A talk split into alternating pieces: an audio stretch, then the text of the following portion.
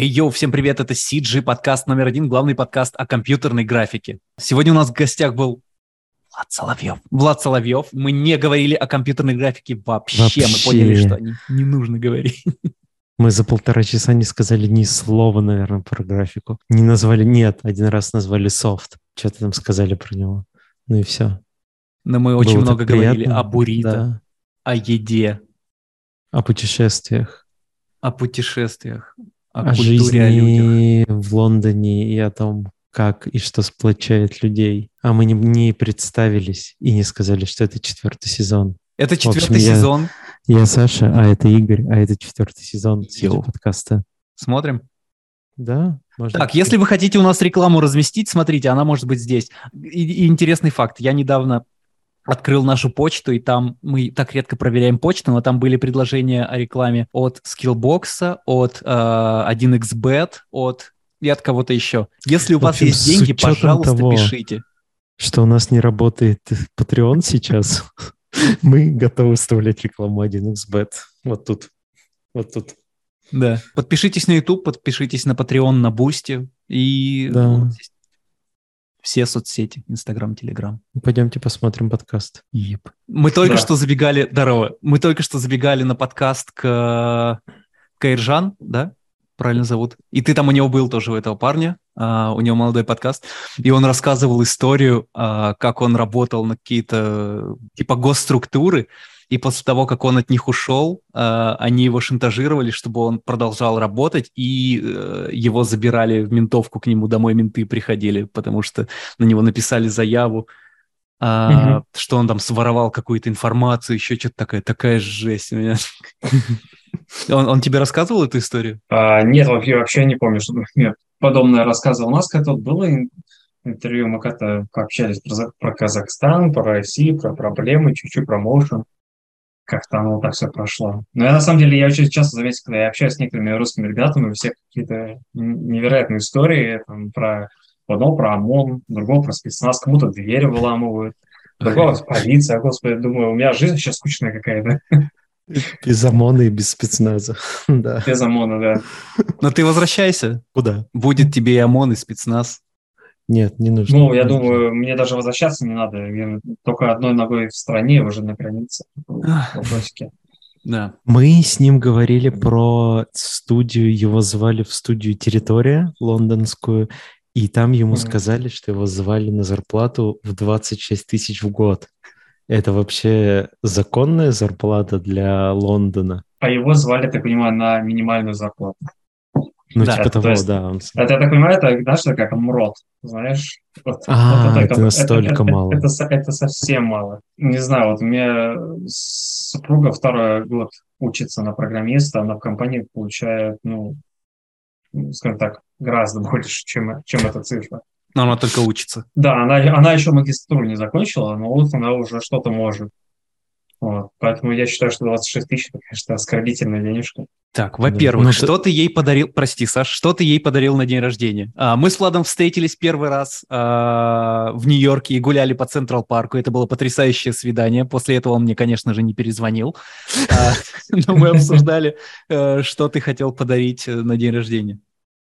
А, слушай, у нас вообще получилось так, что мы поняли, что мы ничего оба не хотим на, на день рождения. У меня день рождения прошло ну, так сказать, мы, мы сходили в ресторан, там, у, меня, у меня супруга пошла, погуляла по городу.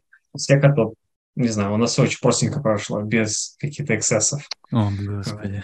А где же потрясающая романтическая история любви, великолепных подарков? Ну вот, не смогли, не смогли, не получилось. Может быть, э, с работой были все заняты, Ну ладно, лучший подарочек это ты, я уверен. Сто процентов. Я скорее одна большая проблема.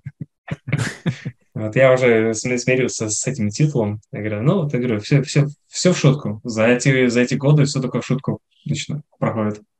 А что, все, в чем история? Почему ты большая проблема? В, в чем у вас кек по поводу этого? Ну, просто два разных пола, это, во-первых, это большая разница. А во-вторых, что я из... Да. Очень необычно. Я еще из такой простой семьи, на самом деле. Вот у нас как-то отец там такой абсолютно простой мужчина, знаешь, он говорит все, все, что видит, и у моей матери тоже эмоции, она такая вся очень взрывная. У меня родители африканские страсти. Я как на это все насмотрелся. Это тоже на моем характере сказалось. А вот у меня супруга, она такая гораздо более спокойная, более, знаешь, интеллектуальная, ага. больше такая одухотворенная, свешенная. И вот все, все эти 10 лет, вот как вот мы пытаемся со, сосуществовать, чтобы было комфортно. Я тебя в чем-то понимаю, чтобы потому мой, что... Что мой юмор и, и, вот, и интеллигенция, они как-то сошлись, вот, и жили при этом симбиозе, чтобы никому больно не было. Да, я тебя понимаю, потому что в нашей с Янкой семье тоже образованный не я в основном. Ну вот мы, мы, мы тогда сидели в Брайан-парке, мы что-то тоже обсуждали, э, тоже спрашивают, что купить на день рождения. А она говорит, я что самое лучшее это поговорить о чувствах, об эмоциях, глубокие разговоры, а, провести вместе время, когда, знаешь, это quality time, это, знаешь, когда ты не сидишь, э, там, Netflix не смотрите вместе, титры начались и разошлись по комнатам, а чтобы mm-hmm. вы два часа что-то эм, что-то одухотворенное вместе делали, общались, какие-то темы обсуждали, какие-нибудь интересные вопросы. Вот. Так что, Женщинам только это и подавай. Ну, почему, почему нет? Это на самом деле очень интересно. Я говорю, здесь на самом деле вот в Британии, вот, что я заметил, эм, начал чаще слышать такой термин motion intelligence. Motion Люди, Uh, motion intelligence. А, emotion. Когда, угу. Да. Типа что эмоциональный интеллект. Ну, что-то в этом спасибо, роде. Спасибо, да, что перевел Вася. Нет, это Янка мне очень часто это говорит, что у меня его нет, поэтому я это сразу знаю и э, сконнектил. Здесь это прям это такая тема, ее очень часто можно слышать. И, и, и к психологам здесь относятся не как к тварям, знаешь, что это что полноценная профессия, что люди добро какое-то несут людям, что здесь тут нет вот этой, вот этой стигмы, знаешь, э, э, предвзятого отношения к определенным там, наукам, особенно психологии. Вот меня сколько вот рос в России, всегда думал, что это что какие-то ведьминские какие-то страсти, психологи это вообще, это, это, это не профессия, они только деньги берут. А, а здесь у всех как-то, знаешь, вот смотришь, а, даже на, на селебрити, том Холланд недавно записывал какой-нибудь э, подкаст э, в Инстаграме, рассказывал, почему он уходит, уходит из Инстаграма, из, из Твиттера, хочет сделать паузу от социальных сетей. И он там рассказывает, что это э, негативно влияет на его психологическое состояние, что это высасывает, что надо читать комментарии, надо э, бороться с токсичными людьми, самому токсичным не стать. Вот. Я так об этом говорю достаточно юный парень, и здесь такого очень много в сравнении с Россией. Так что не, не, не только девушки э, uh-huh. любят это. Вот, надо просто себе подходящих ребят подойти, с которыми будут какие-то точки соприкосновения.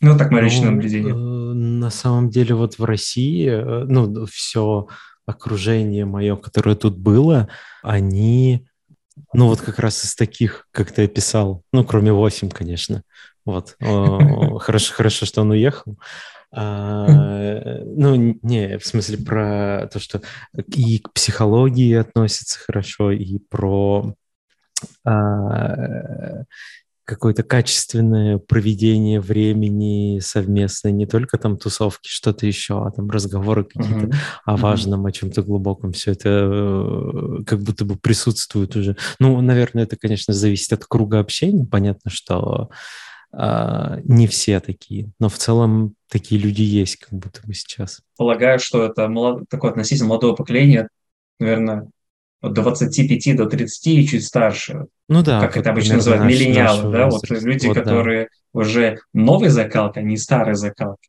Знаешь, вот как да, да, да, э, да. учиться по новой по какой-то методике или учиться по старой, вот по советской. Я-то думаю, что вот это влияние, оно такое около советское, постсоветское, что какие-то старые традиции, какие-то стигмы еще сохранились, они как-то на людей влияют ну и на, и на, и на их детей, соответственно. А если такие ребята находятся, ну, это, только праздник. Вот, так что я, я рад, что у, кого, что у людей в кругу общения есть вот э, такие здравомыслящие, знаешь, взвешенные ребята, как мы говорили, там, с эмоциональным интеллектом, да? Я даже иначе скажу, я не знаю, когда я последний раз встречал э, человека, который мыслил категории, что в психологии что-то плохое, то что это... О, с тобой что-то не так, раз ты идешь к психологу. Я скорее об этом слышал просто как о байке, но я никогда не встречал таких людей. Видимо, и со мной что-то не так, раз я с такими водился. Нет, может, может, ты просто давно переехал из России и все. Когда ты, кстати, переехал? В 2018 году. А. Четыре года сейчас уже будет. Вот буквально через месяц будет четыре года. Буду праздновать. Ты переехал в МИЛ, сразу стал работать? Нет, я переехал в эту компанию Рурок, это, которая шлемы делает. И поэтому я в, в, в портфолио три года можно было видеть очень много шлемов. Это вот компания, которая производит шлемы, и моя задача была показать, насколько эти шлемы безопасны для там, использования, как они могут спасти твою жизнь, какие фичи. Ну, допустим, вот, вот iPhone выходит каждый год, надо им что-то про него рассказывать, показывать, там, каким, как у него там э, челка стала поуже, там, знаешь, вот, э, что корпус какой-то нового цвета появился. Вот то же самое я делал только для шлемов. И так было три года. А потом я уволился, получил Global, Global Talent визу и перешел в МИЛ. Вот. Это было в декабре прошлого года, получается, в МИЛ устроился. Но я оттуда уже успел уйти. Не понравилось? Ну, на самом деле, мне понравилось. Просто понял, что это не мое. А, оно мне могло понравиться год, год назад, два года назад. Я думаю, я вот идеально бы вписался. Вот когда у меня была такая очень э, веская потребность в том, чтобы находиться в подобном э, окружении ребят, чтобы работать на какую-то крупную компанию, какие-то проекты делать вдвоем. Потом получилось так, что у меня были определенные ожидания, э, и, а компания на тот момент, когда я устроился, она перестраивалась. У них появлялась дизайн-студия, она еще как бы не до конца успела сформироваться внутри Мила. Мил э, купили NPC, вот, Advertising, по-моему, да, вот, так же называется. И как-то все так совпало, что и компании начали э, вместе совмещаться, у них плюс э, бренд начал как-то перевоплощаться во что-то новое. И вот э, в пучине вот этого всего я как-то успел затеряться со своими амбициями. Поэтому пока не стало плохо, мы как-то собрались с ребятами, я сказал, что надо бы не уходить. Так будет правильнее. Но до сих пор общаемся, кстати. То есть ну, на, Вообще... на хорошей ноте ушли, на позитивной. Работа в МИЛ звучит как, э, как что-то клевое. Э, какие там подводные камни? Подводных камней на самом деле не так-то и много их вообще, наверное, нету. Вот, то есть устроиться в МИЛ ну, дело относительно несложное. То есть мне, русскому парню, ну, то есть у меня как получилось? Мне хотели перевести на... на то есть мне надо было сменить э, визу на другую. То есть у меня была э, Tier 2 виза, но это рабочая виза. Мне было смениться на такую же, только skilled worker визу, потому что год назад начали визы меняться. И они были готовы все оплатить. То есть они, они почему-то не знали, что я живу в Британии, и они между собирались билеты купить. Я говорю, ребята, я живу в Лондоне, меня не надо никуда. То есть только визовый вопрос решим. Они все, все оплатили, в конце концов. Несмотря на то, что на тот момент, когда начали уже сроки подгорать, смотрю, у них юристы что-то тормозят, не смогли документы вовремя сделать, а я смотрю, у меня уже одна виза заканчивается, мне надо новую сделать. И так получилось, что я сделал себе ну, как не ПМЖ, но оно как ВНЖ называется, вид на жительство, но как бы с теми самыми условиями, как ПМЖ, Global Talent Visa. И по идее они мне не должны были оплачиваться, потому что на Global Talent Visa я могу уйти из, из компании в любой момент, потому что вот по, а, по тому ВНЖ я мог работать на себя уже как ИП, и я не был привязан к этой компании. Они, тем не менее, все равно решили оплатить. Ну, я ушел. Получилось, что я все равно ушел. Вот. Мне там кто-то даже пошутил, сказали, а, вот, смотри, ладно, документики-то сделал, все, и ручки вытер, и полетел. Это, я говорю, это просто так совпало. Это просто так совпало. Конечно, ничего плохого не желал ребятам. А почему, э, как это не срослось с твоим мировоззрением? Потому что МИЛ крутая студия, интересные наверняка проекты, э, и ты наверняка, когда устраивался, тоже видел себя в этой компании, наверное, надолго, потому что она известная, делает громкие, красивые проекты, ты делаешь красивые проекты, вы вроде хороший матч.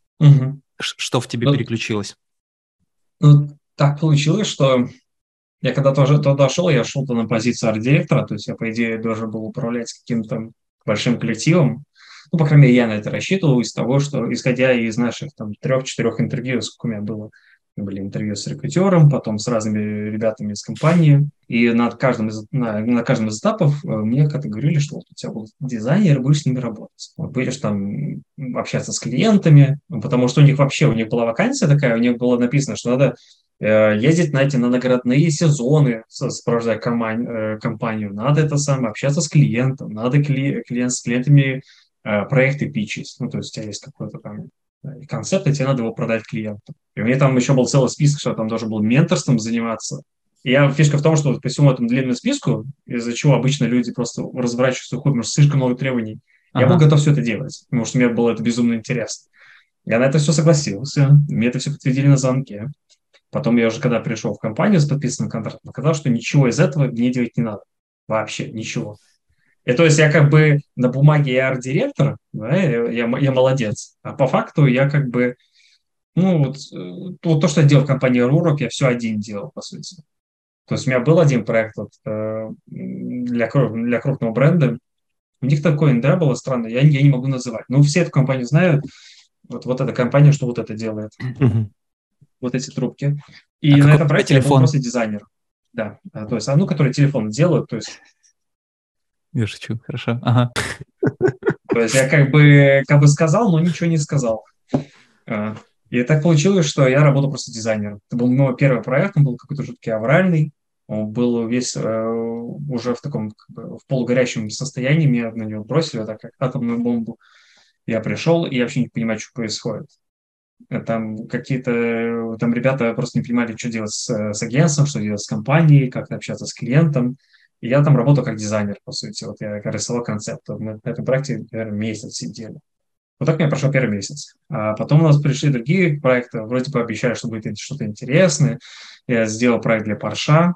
То есть, опять же, я был написан как арт-директор, но по факту я с клиентом не виделся, я не созванивался ни разу с агентством. Ну, то есть и с продюсерами не общался, не продавал идею, то есть он был режиссер, а у него было пара продюсеров и креативных директоров из Мила, и они вот как-то все общались вот там. Да, и мне приходили поправки, говорят, что вот давай вот здесь вот все классно, давай только чуть-чуть потемнее сделаем. Все. Uh-huh. Я, я сидел, по сути, как а, арт-директор, дизайнер, фрилансер, который работает в штате, и зато работа получает, соответственно, в два, в три, в четыре раза меньше. Учитывая то, что я был на неплохих деньгах, по идее, должен был остаться. Вот. И как-то вот так вот проект за проект за проектом я делал какую-то красоту, а, а свою функцию не выполнял, ту, на которую рассчитывал. Я общался с руководством, с ребятами, я объяснял, что типа, ребята, скучновато уже становится, давайте, мне нужен челлендж, я хочу развиваться, общаться с клиентами. А я как-то оставался в конце списка, на наградной сезон пришел. Разумеется, на него никто не поехал, кроме креативных директоров Мила. Они там все нажрались э, по-британски.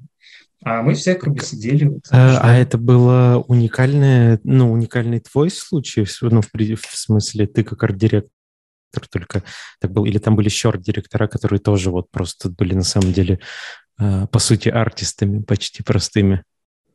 Ну, они как вот, как тебе сказать, там вот э, ребят, с которыми общался 10 лет, без имен, они, mm-hmm. они как сказать, сказать, вот они на бумаге тоже написано, что они, сути, там, режиссер анимации, а он может mm-hmm. иногда там в иллюстраторе рисовать, там, какого, помогать какому-то другому продакшену. По идее, это вообще не его обязанность. Uh-huh. Но там как было, что вот из менеджмента не говорили, что вот у нас есть свободные руки, давайте их все займем. И эту систему они вроде, это вроде как-то все изменилось. Вот я шел с компанией, там все наладилось у них сразу же менторские программы появились, да, там сразу же э, Мил, Мил Дизайн Студио уже появилась, а я уже успел уйти. Я такой думаю, ну ёж ты, матрешки, нельзя было пораньше. Не, но в конце концов я не, не жалею, потому что столько свободы стало. вообще не жалею ни разу, что ушел. Сейчас ты сто процентов фрилансишь. Да. Сколько да. стоит смена фриланса? Дорого. Мы, э, Вообще не лезу в тебе в карман, просто мы только что проводили исследование э, казахстанского рынка. Да, рынка. А, ну, это, удивились. Ну, в разы больше. Ну, наверное, во много раз больше. Ну, вот если говорить о годовой зарплате, что, что пообещали. Хорошо, там мы узнали э, ставку фрилансера э, лида э, за неделю 300 долларов, За неделю? Да. На что Не мы знаю, сказали, ты- что можем купить трех, наверное, сейчас. Вот. а, Интересно. У тебя, наверное, в районе... Ты будешь гадать сейчас или да, что? я буду гадать, типа 800 за смену, Больше. 500 за смену. Не, я какой говорю, валюте больше. Какие у вас цены? как- Больше. В какой валюте Тысячи ты за смену. говоришь? Ну, мы за смену говорим за день, А, Да, за рабочий день. ну, тогда больше. Хорошо. Дальше не буду гадать, уже достаточно. Все, Да, просто ну, просто вот ты ты сказал 800, а ну, как бы больше 800. Мгм. А, Ну, на самом деле, здесь вот какая еще фишка? Почему? У меня сейчас так получилось, что я вышел на фриланс, и я почти все это время работал с американскими компаниями или агентствами. А, вот Я поэтому работаю больше. И поэтому тоже больше. Потому что здесь вот, э, опять же, та же самая территория Studios, я с ними встречался, и вот буквально так получилось, что они мне звонили, приглашали меня к ним тоже работать, и говорят, давай к нам иди, будешь у нас дизайн дома работать. Мы ходим вокруг да около, смотрим на твое портфолио, мы хотим тебя в команду очень там, сильно. Я думал, что воп- вопрос денег вообще не будет в воздухе висеть. Ну, наверное, уж будет на уровне ми- мило или, или больше, раз уж сами идут. А там, в принципе, они предложили мне столько же, сколько предлагали в 2019 году, но только тогда я отказался. И Сколько я предложили? ну, ну, они, они мне предлагали 70. Мгм. Вот, они мне предлагали 70. Но так как я уволился из, из рук, из МИЛ, то есть это, это- у меня там была, сколько, в рук у меня 84 была зарплата. Мгм. И, и в МИЛ на таком же уровне. было. Ну, на, на эти деньги в Лондоне можно нормально жить. Вполне, да.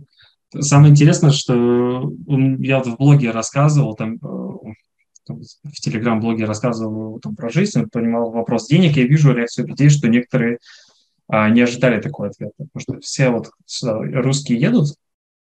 Я с Максимом Жусковым встречался недавно, вот у него вы- выставка открылась W1 Immersive. Вот, пообщался с ним, с ребятами, ну, которые приехали из MediaWorks. Они все ожидают, что здесь надо, там, я не знаю, миллиарды вообще иметь в кармане, и что здесь вообще никак иначе не прожить в Лондоне. Мгм. Ну, то есть недвижка здесь сейчас дикая стала, это факт. То есть очень-очень дорогая недвижка, и нет никаких вариантов на рынке, их все разобрали. Вот мы переехали на новую двушку, и ну, успели, скажем, скажем так, вовремя. Сейчас, конечно, ситуация дикая.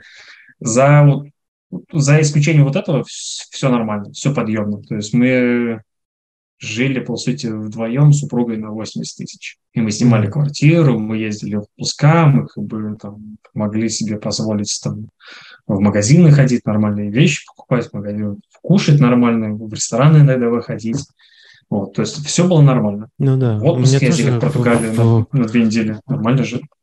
В голове рисовалась какая-то картина, что Лондон сильно дороже, э, ну, в плане того, что там на каких-то условных 80 тысяч э, сложно было бы прожить. Не, не, тут 80 тысяч, это я тебе даже так скажу здесь. Из налога получается так, что два человека с зарплатой в 35 тысяч фунтов, вот если два человека в семье работают, Мгм. там, мужчина и женщина, получают оба по 35 тысяч. После налогов они будут иметь э, в месяц столько же денег, сколько получал бы один человек 80 тысяч. М, М. Это получается, что два человека с абсолютно средней зарплатой, то Лондон сказал, зарплата средняя, она там по-моему, сколько, 40 тысяч выше, ну, в год я имею в виду. Я вот считаю, что люди, в принципе, на среднем уровне, даже чуть ниже, могут иметь такой же образ жизни, сколько было у нас в семье, где работал только я один. То Это меня- прогрессивный налог, да? Ты чем больше зарабатываешь, тем больше налог Да. платишь. Ну, там вот после 50 тысяч налог максимальный. То есть там у тебя есть какая-то сумма, которая ЛР не облагается налогом, потом ты платишь 20% с какой-то суммы, а потом, а потом ты платишь 40%. Потом ты доходишь до 150 тысяч фунтов, и все, что выше вот этой суммы, уже облагается 45%. Мгм. Поэтому если ты посчитаешь что это прогрессивную шкалу, у тебя получится, что я платил раньше 32% налогов с моей зарплаты, у меня уходило. А ты из этих налогов можешь вычитать какие-то свои производственные расходы? Э, Вот здесь э, у меня знакомые фрилансеры э, в LA Мгм. ребята, они платят процент также с дохода, но Мгм. из налога, из, из своего чистого дохода они могут вычитать вплоть до аренды жилья, потому что они работают дома. А, Да, вот я тоже софт, самое буду жилье, деловой ужин, деловые поездки, бензин, всё, они, ну, понятно, деловой ужин это просто твой ужин. Нет, это, да. Нет, это, это все можно здесь считать, я буду платить э, налоги, когда вот я сейчас, по-моему, до конца года мне надо будет заплатить налоги за, за период с 21 по 22 год. Uh-huh. То есть там я совсем чуть проработал. И там, по идее, могу вычитать арендную плату. Но у меня там столько... На тот момент я еще не работал фрилансером, у меня там доход был такой маленький, что там, не знаю, там, сущие копейки я заплачу. А вот уже год, который сейчас идет, 22-23, я за него буду платить до января 24 года. Там я смогу вычесть, вот комнату могу вычесть, вот это. То есть у меня, тебя ты снимаешь жилье, ты не можешь всю аренду жилья снять, да, ты можешь снять. А но комнату, площадь, в которой ты условно, вот ты используешь э, полквартиры да. или полкомнаты, комнату, да. ты можешь пропорционально да. вычислить и выч- вычесть из налога. Ну, по сути, да, вот ты снимаешь квартиру, ты считаешь, сколько вот там две комнаты считается, two bedroom. Значит, получается, половину твоей аренды можно отправить на соответственно, на снижение налога. Это довольно интересно, потому что и софт стоит дорого весь, который нужно покупать, а, если ты не mm-hmm. на блендере сидишь, а, и, опять же, много стоит компы, все, налоги больше, но то, что можно mm-hmm. вычитать, это, конечно, интересно. В России ВП... Я не знаю, можно ли, могут ли компании такие вычеты делать, не, не сталкивался, mm-hmm. не research ил, но вот ИП на упрощенке, по-моему, так не могут делать. Не, у меня вот у меня так получилось, что я за софт... Нет, я за, за софт тоже смогу, да. То есть, по идее, могу даже за мобильный интернет, но там какие-то нюансы надо посмотреть законодательно. Я это буду просто относить все к бухгалтеру. Я решил, что здесь я не сам это все делать не буду. Я лучше заплачу, там, не знаю, 250 фунтов бухгалтеру, он мне все посчитает. Потому что, по идее, ты же приходишь к бухгалтеру, он тебя берет. У меня сколько? Раз, два, три. Три или четыре банковских счета. Uh-huh. Вот. И он со всех с них он должен взять банковские выписки за год, да, и должен посмотреть, на, на чем он может срезать uh-huh. деньги. Вот. Так и смотри, если ты, ты майнер, да. ты вычитаешь покупку железа, вы, вычитаешь электричество. И ты вообще ничего не платишь. Забавно. Ну да, только зарабатываешь. Удобно. Нет, конечно, если сравнивать э, с Россией 6% или там, самозанятые 4%, конечно, здесь налоги дикие. Налоги – то, что я изменить не могу, я просто плачу, и uh-huh. э, я хотя бы вижу, что она идет на какую-то хорошую жизнь, что здесь что-то происходит, что-то ремонтируется. Э, сердцу приятно и комфортно. А тогда я говорю, я дам все бухгалтеру, я думаю, я уже просто с этим не буду заниматься, потому что в России это я все сам делал, то есть я эти декларации заполнял. Oh. А, вот у меня, меня приходили эти самые деньги, я постоянно считал 6% с каждого переводил в валюту, в рубли считал, там процентный вычет. Вот, и бегал вот с этими бумажками по налоговым, потому что на тот момент, когда тебя я не подавал... пугает бюрократия, я смотрю, вообще никак. Нет, нет, я уже что-то прошел, она меня не пугает, я просто от нее устал. Поэтому я больше этим не хочу заниматься. Это у меня есть, конечно, кстати, сервис еще, QuickBooks. А, да. Он считает всю бухгалтерию за меня. Это здесь или есть, в России? Это здесь, это, это здесь. Uh-huh. Да, это сервис quickbooks.com называется. И там можно подключить все свои банковские счеты, там можно макросы всякие сделать, что он как раз вот эти проценты будет высчитывать, что типа половина стоимости квартиры, ну, аренды, она уходит на налог, а другой как бы уходит на снижение налога. Просто это то, почему я закрыл свое первое ИП, э, потому что тогда не было электронных бухгалтерий, и я просто в этом не разобрался. Я до этого никогда не открывал ИП, угу. и если ты первый раз в это погружаешься, ну, ты вообще в ахере в полном что происходит. То есть это, это, это вообще новая жизнь, новый мир, если ты в это никогда не погружался. Поэтому я со штрафами потом все закрыл. Но потом через пару лет открыл новый ИП, у меня уже подключилась бухгалтерия электронная, и там уже все как-то простенько mm-hmm. через приложение. Сейчас все, каждая копеечка. В порядке. А, ну, слушай, на самом деле, вот, э, что мне нравится здесь э, с, ИП с, с Россией, ну, во-первых, все очень чисто. Ну, представим, чисто я хотя бы вижу, что происходит с моими счетами. Я знаю, это, ты можешь даже посмотреть, на, на что уходят твои налоги. Вот ты заходишь там в личный кабинет на ага. сайте gov.uk, как у нас налог.ру, у них есть gov.uk. Только у них, э, у нас как э, в России нет такого, что на каждую там, на каждую ерунду у тебя есть отдельный веб-сайт. А у них и Gov.uk есть. Ты на нем подаешь на виз, на него смотришь свои те самые э, налоги, платишь налоги, смотришь, на что они уходят. Все как-то, знаешь, вот в одном месте находится. И очень удобно. И я помню, я как-то... Ну, у меня прошла банковская, ну, господи, налоговая выписка за год, за прошлый. Я смотрю, что на военку ушло, на медицину столько-то ушло, там, знаешь, там, на это, на социальное жилье столько-то денег ушло, другое на поддержание стран Commonwealth, где же есть эти э, страны сотрудничества, Мгм. ну, то есть там Великобритания, Канада, Австралия. Это оказывается, что даже процент как какой-то идет на поддержание вот этих вот стран содружеств, чтобы они все вместе могли су- существовать на равных условиях более-менее. Я бы такого, очень хотел не видел. знать, на что уходят или уходили мои налоги в России, но, к сожалению, не знаю. Не Нет, там же уверен, просто что это находится можно черная яма, ты просто приходишь в мешок, вытряхиваешь, и оно куда-то там валится, ты, ну, Куда-то ладно, вроде по закону да. все сделал. И в Москве плитка меняется, и все. Что Да. тебе еще нужно? Ну, а что а а чё думаешь, все, все, все про Москву говорят? Ну, может, деньги, деньги. это- Ладно, ну мы не будем, а то нас это сейчас станем нехорошими людьми. Окей. Очень легко и быстро. А, Я здесь в LA нашел э, аналог приложения Добродел. Добродел э, в Москве это где ты фоткаешь всякие ямы на дороге, и по идее тебе должны отчитаться о том, как они ее заделали, либо почему она не заделана. Здесь я уже нашел аналог, и у меня иногда тут рядом бездомные мусорят, я хожу всю фоткаю, отправляю, мне прям трачу чьи-то налоги на облагораживание территории здесь вокруг себя. Свои ты пока Ну, что слушай, не это Свои классно. пока не трачу. Это на самом деле очень, очень крутая штука, потому что я тоже заметил, что вот я сколько, здесь 4 года прожил, и у меня появилось какое-то желание как-то на- начать заниматься облагораживанием, благоустройством Да. не знаю, вот города, который мне нравится. Мне нравится жить в Лондоне, я, я полюбил этот город. Я сижу на скамейке, вижу на добытчики. Ну, то есть их не так много, как, не знаю, в Питере, например, да, но они существуют, иногда их очень много. И вот ты вот думаешь, я уже в этом районе, что я могу сделать для того, чтобы стало лучше?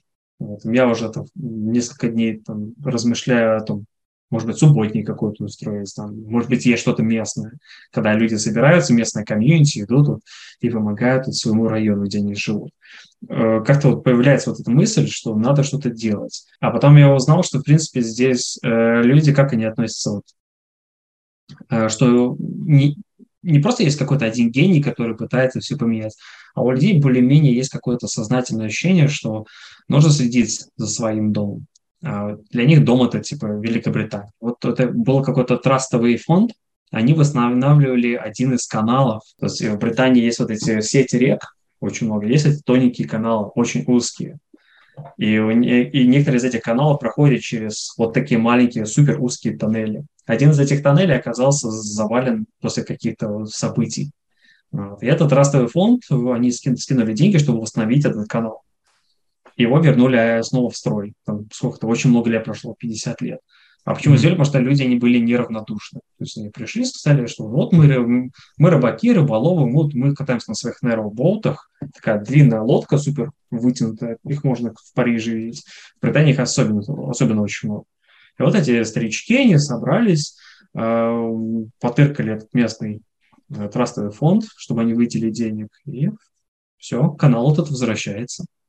Вот, есть смотришь на этих людей, думаешь, ну, и раз они смогли, то, наверное, можно и на районе что-то сделать. А Да, так, я тоже вдохновляюсь подобными как раз, да, примерами, потому Мгм. что, видишь, а, ну, во-первых, добродел тоже интересная штука, потому что видишь у Мгм. кого-то в соцсетях, а, они отправляют какие-то... Я часто получал просто отписки, а, что вот, да мы же еще не закончили стройку, там, бла-бла-бла, которая длится там Мгм. 10 лет, поэтому у вас яма на дороге. Вот, окей. Но часто э, либо видишь неправильно припаркованную машину на газоне, вот в своем дворе, сфоткаешь, узнаешь, придет отчет, что человеку пришел штраф. Ты такой, о, класс, все, эту машину я здесь больше не увижу на, на своем газоне. Здесь то же самое. э, делаю репорт о выброшенном мусоре, а, вижу, что еще там 10 человек об этой э, мусорной куче написали. Потом смотришь, менеджмент апартов предупреждает, что вот э, по заявкам будет здесь уборка. Такой, «Ну, класс, все, делай, делай место чище, делай место лучше. Э, не всегда, я бы не сказал, что я к этому был совсем с детства приучен, поэтому для меня это Мгм. тоже важная штука, что я это начинаю видеть, осознавать и с- стараться сам влиять на, на это, на, на- на то, что мое окружение вокруг меня, место вокруг меня становится чище. Ну вот, и говоришь, что нет эмоционального интеллекта. Это Янка говорит. Не, мы, мы, мы, мы все сидим уже всплакнули здесь прям очень, очень Да. много. Да, да, какой, какой ты хороший человек, Васим. Благодетель. Я, я учусь у других людей вокруг меня. и Это, моего тут ничего нет. Ну, слушай, Игорь, я так понимаю, вы уже э, обустроились, заехали, у вас э, дела с визой, я так ну, понимаю, вот именно А, э, Я собираю кейс, да, на О1. Ну, здорово. Поздравляю, на самом деле. Я вижу, что ты это самое уже в LA. Ну, Спасибо. Уже А, почти, почти permanent resident, почти. Но он еще только в процессе подачи, он собранный в процессе подачи, поэтому пока рано поздравлять, но спасибо. Вот я как минимум уже Ну, не на слушай, диване процесс живу. запущен. Я говорю, сейчас я на самом деле интересную штуку заметил вот за всей этой катавасией, которая происходит в Восточной Европе, Мгм. как, э, как люди, вот те люди, с которыми ты общаешься, вот, которые, например, неравнодушны, или люди, которые хотят что-то новое в своей жизни, ты сразу видишь, как эти люди моментально быстро реагируют, у кого какая риторика в общении. То есть это сразу же видно, вот, произошло, произошел вот этот шит, это сразу же может потом визуально, мысленно как-то сортировать людей, да? кто Мгм. попадает в, в круг общения, а кто не попадает. Там, не, не просто кто там согласен, а кто против. А те ребята, которые предпринимают какие-то действия, чтобы свою жизнь сделать лучше. Да, вот, э, за вот сколько там, за полгода у меня столько знакомых уже уехало. У меня была пачка ребят, которые просто в Аргентину уехали. Они уехали Откуда сперва. уехали? Из, из России или? Из, да, из России, из Питера. Они сперва в Турцию уехали, по-моему, они в Стамбуле пожили несколько месяцев. Потом они уехали, вот чисто пачка людей уехала в Аргентину, Буэнос-Айрес. Вот. Некоторые круто. из них э, в Россию, по-моему, на какое-то время приехали, я не знаю, на- надолго, ненадолго. Но ты видишь, насколько ребята заряжены. Ну, то есть случилась какая-то вещь, они просто адаптировались под это, мобилизировались, собрали вещички и поняли, что все, мы, с этим, мы хотим для себя что-то лучше. Да, потому что есть осознание того, что, ну, во-первых, жизнь у нас у всех не бесконечная, во-вторых, мы все Мгм. как-то настроены на созидание, и не хочется под- попасть под какой-то замес, который твою жизнь как-то не в лучшую сторону перевернет, развернет. Поэтому Ну, респект. вы, вы, ребят, говорите, говорите, я еще в России, я помолчу пока что. Ну, у вас там ремонт доделывается в студии. Ты сколько еще ты там будешь? Ты уже со мной договариваешься, можно ли у меня в, мос- в московской квартире телевизор оставить. Все в порядке. Да, ну, в октябре, наверное, я думаю, что переедем, да. Саш, какие-то, может, новости московские по графике? Что-то интересное, как, как дела вообще? То Что тут может быть интересного Ничего не графике? происходит? Вообще ничего не происходит. Ну, ну, наверное, все как-то живут. Недавно всякие питчинги были, и там фонд кино раздавал денег э, 12 фильмам большим. И что-то делается. Не очень понятно, где это и что это будет прокатываться, потому что все предрекают вот-вот смерть кинотеатрам, Э, что там ни- ничего нечего показывать, все же уже ушли. А что Зачем сейчас в кинотеатрах идет? Видеосалоны, да, скорее всего, это вернется к видеосалонам. А, Когда, знаешь, э, 20 человек в комнате сидят и смотрят на Да, этот маленький... просто собираются на маленьком экран. экране смотреть. Да, да, да, да, да. Что в кино показывают? А, кстати, я не знаю. Я как-то рекламы уже сейчас нигде нету никакой, никаких фильмов, и я как-то не смотрел ничего. Я не помню. Последний раз я был в кино на межсезонье. Э, И все.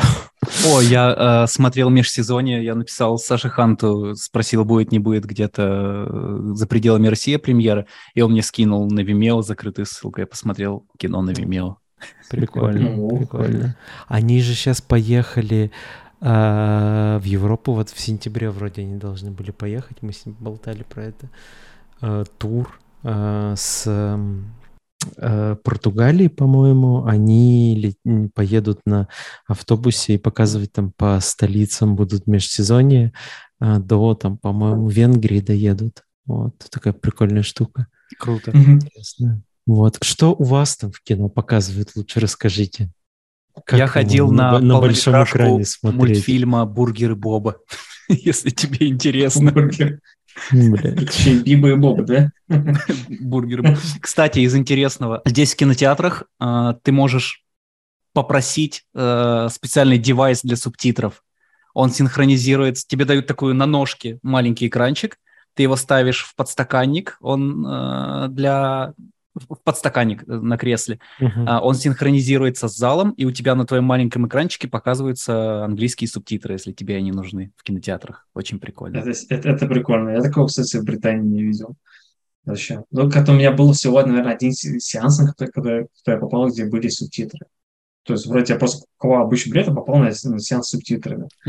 А, Вот, ну, девайсов таких вообще не видел. Вот, Здесь Поэтому основной экран, да, Мне даже показывает интерес- без субтитров, но у тебя на маленьком экранчике идут субтитры. Ну, слушай, мне, наверное, в девятнадцатом году, когда я ходил на, на «Мстители», по-моему, да, на «Мстители» ходил, на, называется-то, на «Endgame» ходил он.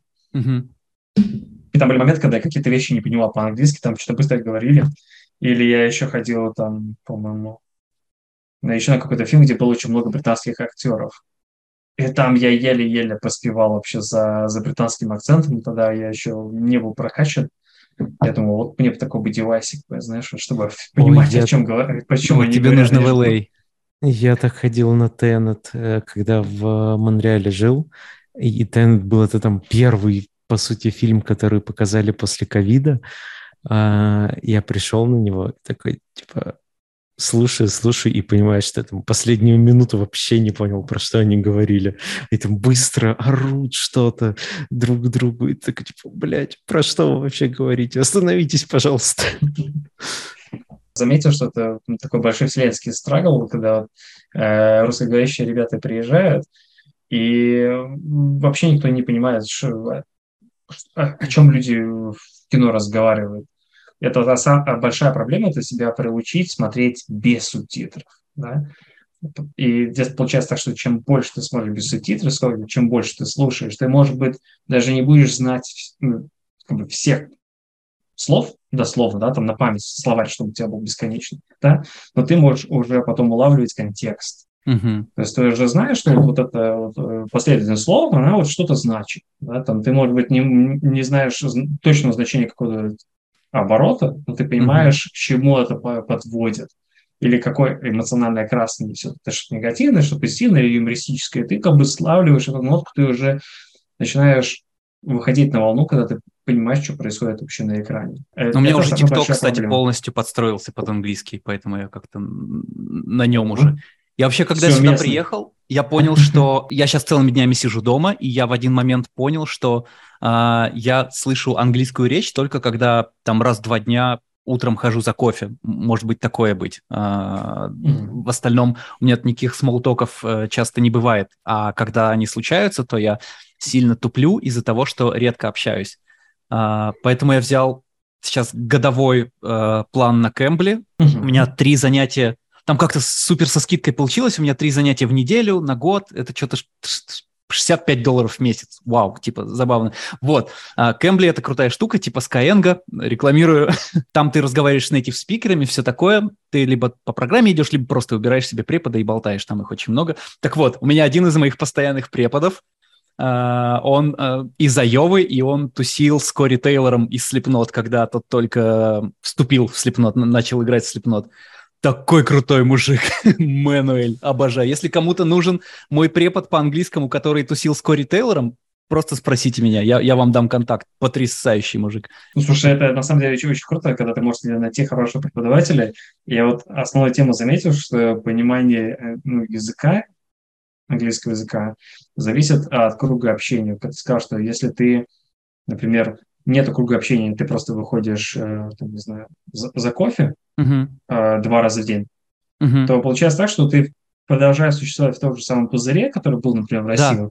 Да. Вот. То есть у меня было то же самое. Я сижу в России, я, например, с русскими не общался. Я сидел дома, я работал, я весь был в проектах своих. И вся какая-то социальная жизнь, она как-то мимо проходила. Там случались какие-то ивенты, люди ходили там на какие-то сходки, там, пьянки, все разговаривали, mm-hmm. дружили люди там на рыбалку ездили, а я как-то был не при делах.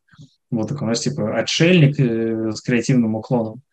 И сейчас сюда я приехал и заметил, что вот вся культура общения, она здесь другая. Здесь люди ходят в пабу. То есть, если, например, в Британии паб – это прям культурный феномен. То есть, если пабы закрываются, это прям это трава у всех. Это значит, вот в пандемии пабы были закрыты, люди приходили с пластиковыми стаканчиками, своей бутылкой пива, вот ты видишь, что все пабы закрыты, там решеточки закрыты, но там есть такая, как, ну, не как сказать, не подоконник, но есть какая-то, я знаю, полочка на улице, потому что все на улице пьют. То есть, когда паб полный, все идут на улицу. Когда он не полный, люди все равно идут на улицу тусуются. И у них-то стоит полочка. Это, я иду, я помню, с магазина в центре города, и вижу, мужики просто стоят у закрытого паба, у них на подоконнике стоят пластиковые стаканчики, и бутылки с пивом. Mm-hmm. И люди, по сути, симулируют, э, имитируют вот, вот этот experience похода в паб О, в как пандемию, когда можно было просто выходить и, там, не знаю, гулять. И это было, на самом деле, настолько необычным, что я понимаю, что вот, вот, вот он, культурный феномен, да, что Мгм. люди настолько привыкли, это, знаешь, как чай пить. Здесь то же самое, пить пиво. Люди идут пить пиво в четверг, Кажется, в мне пятницу. понравится эта страна. Оно вообще шикарно. Я говорю, я здесь, -то- здесь местное пиво, оно такое вкусное. Его, его здесь много, оно здесь разное.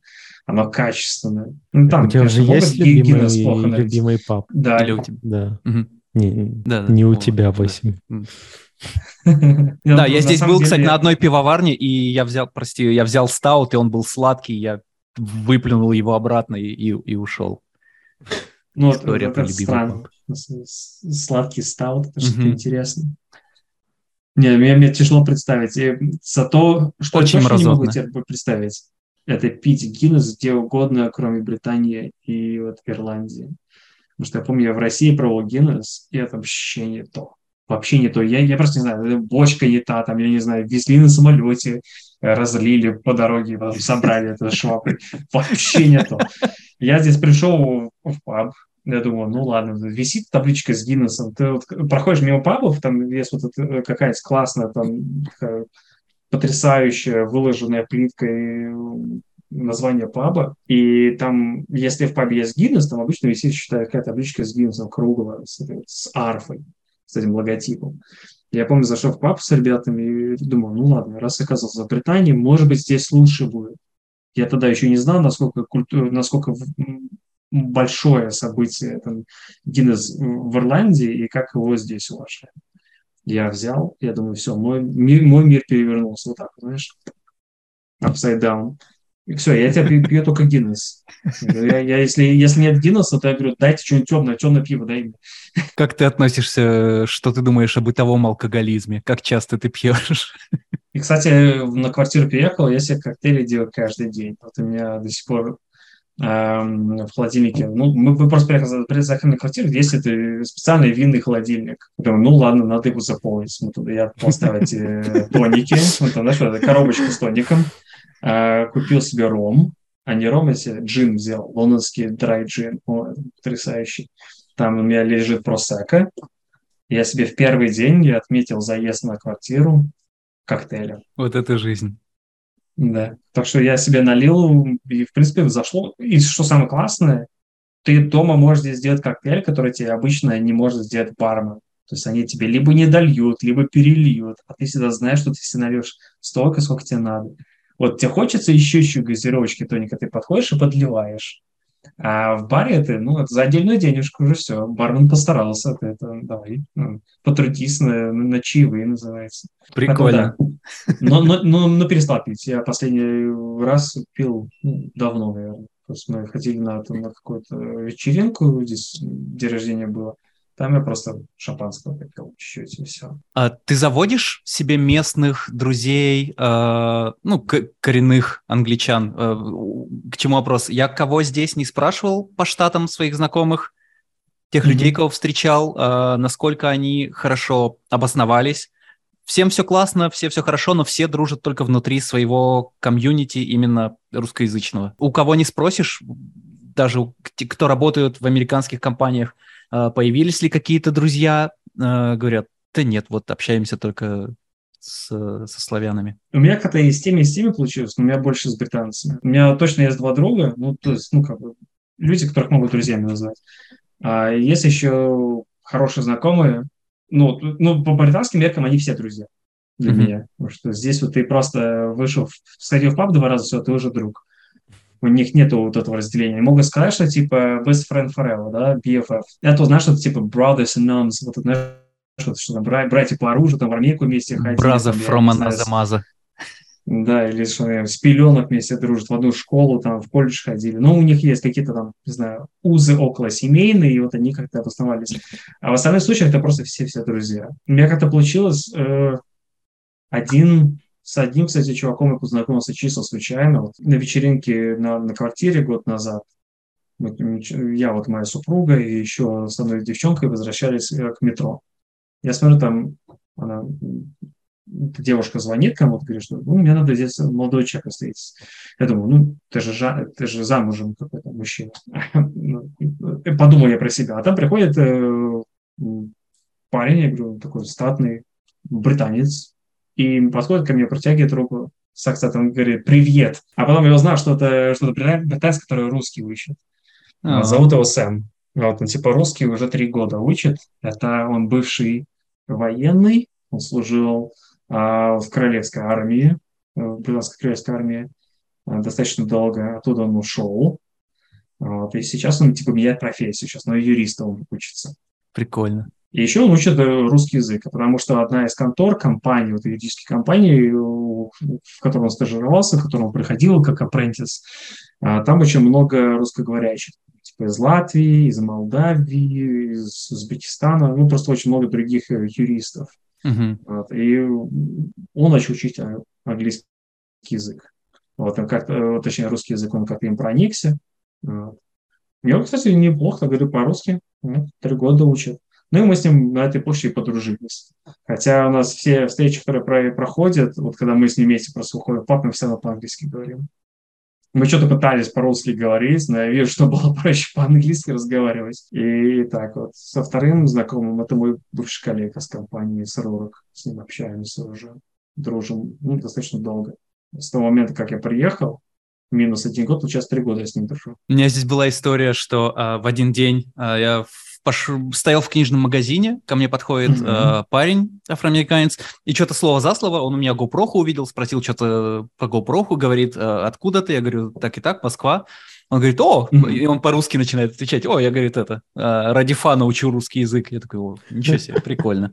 Ради а, фана. Да-да-да. Ну, видимо, он его начал учить раньше 24 февраля. Что-то поболтали, поболтали, в инсте друг на друга подписались. А, я беру Uber, а, приезжает э, машина, тоже афроамериканец, парень-водитель, и тоже, что, откуда, откуда? Я говорю, ну вот так и так Москва. Он говорит, о, прикольно, а я в Одессе жил, вот русский учу тоже. О, ну класс, хорошо. Нормально, кстати. Хотел бы я так хорошо знать английский, как вы знаете русский, ребята. Давай из двух. Да, да, да. Но я уже отписался, у них неинтересные инстаграмы оказались. Не, не понимаю. Ну, вот. Вот, но от твоего инстаграма я не планирую описываться, там все очень красиво. Кстати, у тебя в инсте в основном работы, но если смотреть твои сторис, ты э, я, я не знаю, я не так давно mm. на тебя подписан, вот с лета. Нет, есть но... же другая инста еще. А, но ты про очень красивым местам путешествуешь. Да, есть, есть вторая инста, там же есть, э, я не помню, live или что-то такое, и одна рабочая. А, я не знаю. Насколько я видел. Ох уж эти люди с несколькими инстаграмами. Да что, у меня просто так получилось, что у меня первый э, инстаграм-аккаунт, я смотрел на ребят, там некоторые дизайнеры, они все один инстаграм-аккаунт сваливают. Uh-huh. И я просто, я просто не понимаю, где вот эта граница между там, личным и не личным. То сторис, они еще как-то, знаешь, нормально воспринимаются, потому что ну, через 20, 24 часа исчезнут. Uh-huh. Ну, то есть, по сути, это как бы твой жизненный фид, куда ты сливаешь как в помойку все события. Там, я не знаю, видел собаку кривую, как рассказывал. Вот, видел кривую собаку, сфоткал. Это мое тело, я принимаю его таким, какое оно получилось. Не, я хочу приехать в Сан-Франциско, увидеть этих кривых собак, на самом деле. Я очень воодушевился. Ты к Теме собираешься в Сан-Франциско в гости? Ну, было или, или просто сам по себе? Да, можно и в гости, можно и сам по себе. Вот, самое. Не забудь заехать в Калифорнию.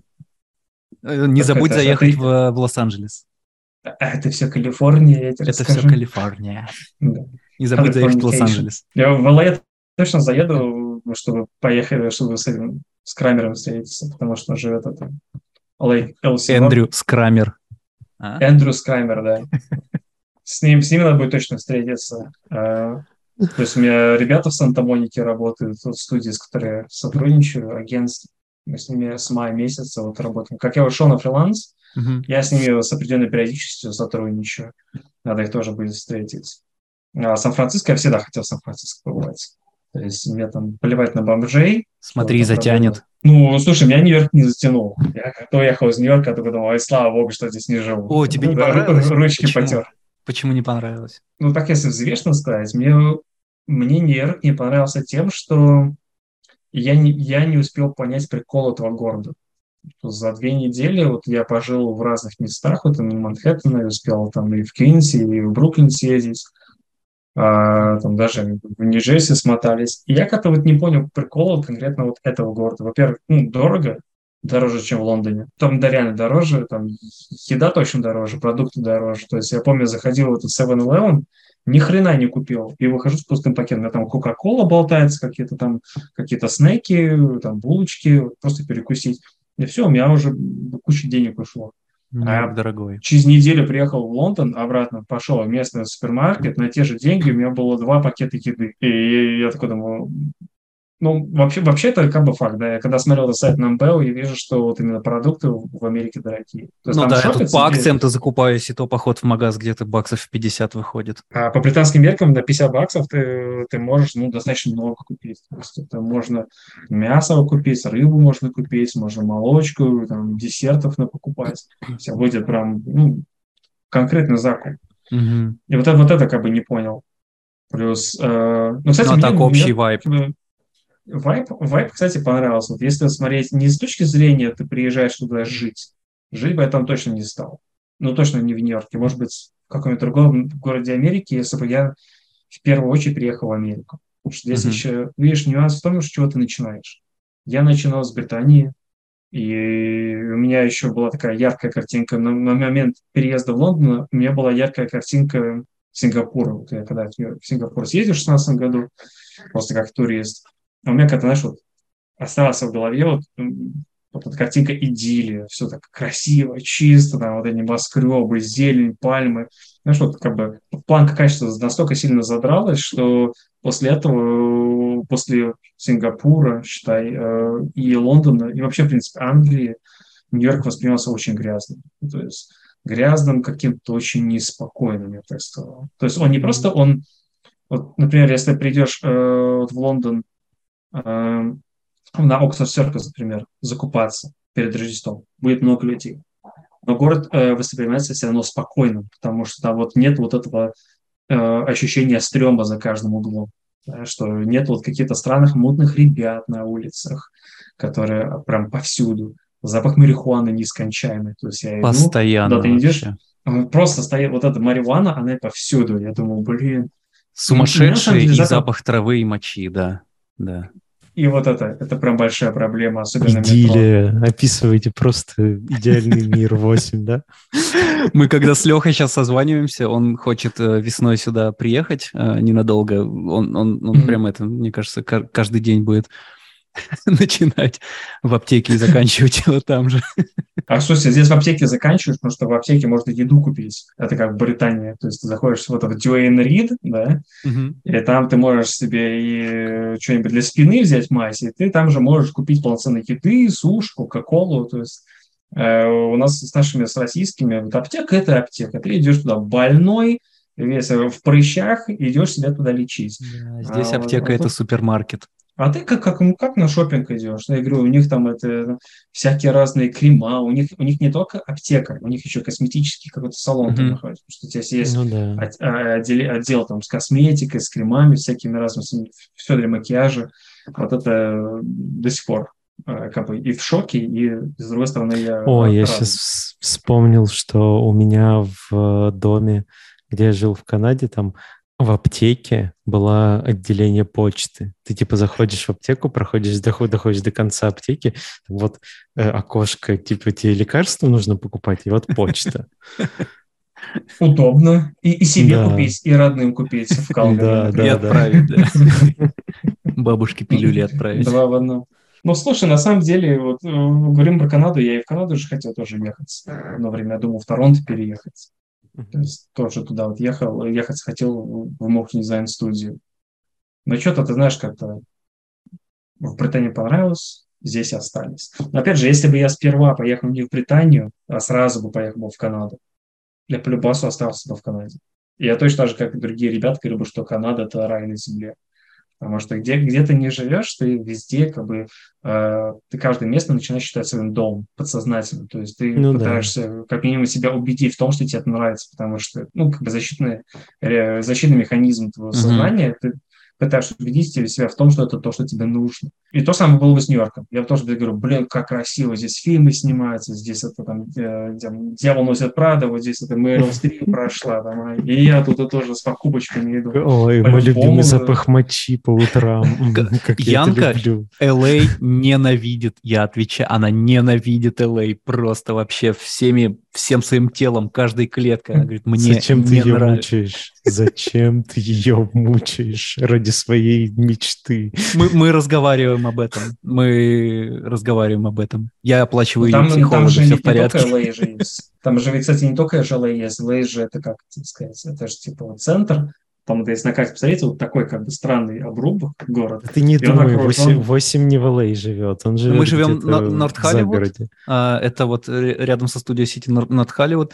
Но а, да, просто в LA Лос-Анджелес это считается самый центр, а все остальное это пригороды. агломерация городов. Ну да, да, как да, Москва да, и. Ну, Подмосковье. типа вот это Бербанк, вот это как Берли-Хиллз, это же все это как бы отдельные э, города. Да, это все типа районы, но это все отдельные города на самом деле. Но это все агломерация Лос-Анджелеса. Я просто вот когда смотрел на карту, я прям вижу, что вот э, Бербанк и Берли-Хиллз, ну, они достаточно отличаются. Вижу, что у них там свой муници- э, муниципалитет. Да, них в каждом районе свои условия. законы. Вплоть до того, что ты заходишь в In-N-Out в Studio City, тебе не дают салфетки, если ты не по- пока ты не попросишь, потому что по закону нельзя там лишнюю бумагу расходовать. Ты едешь в другой район, там тебе автоматически дают э, и салфетки, и крышечки, и все сразу. То есть это, это законы между районами даже разные. Я так понимаю, ты in and out э, вы- вы- выбираешь там, где крышечки, салфеточки, были, да? То есть я лучше 15 минут проеду на автобусе, чтобы салфеточки были. Чип- Чипотли Ван Лав.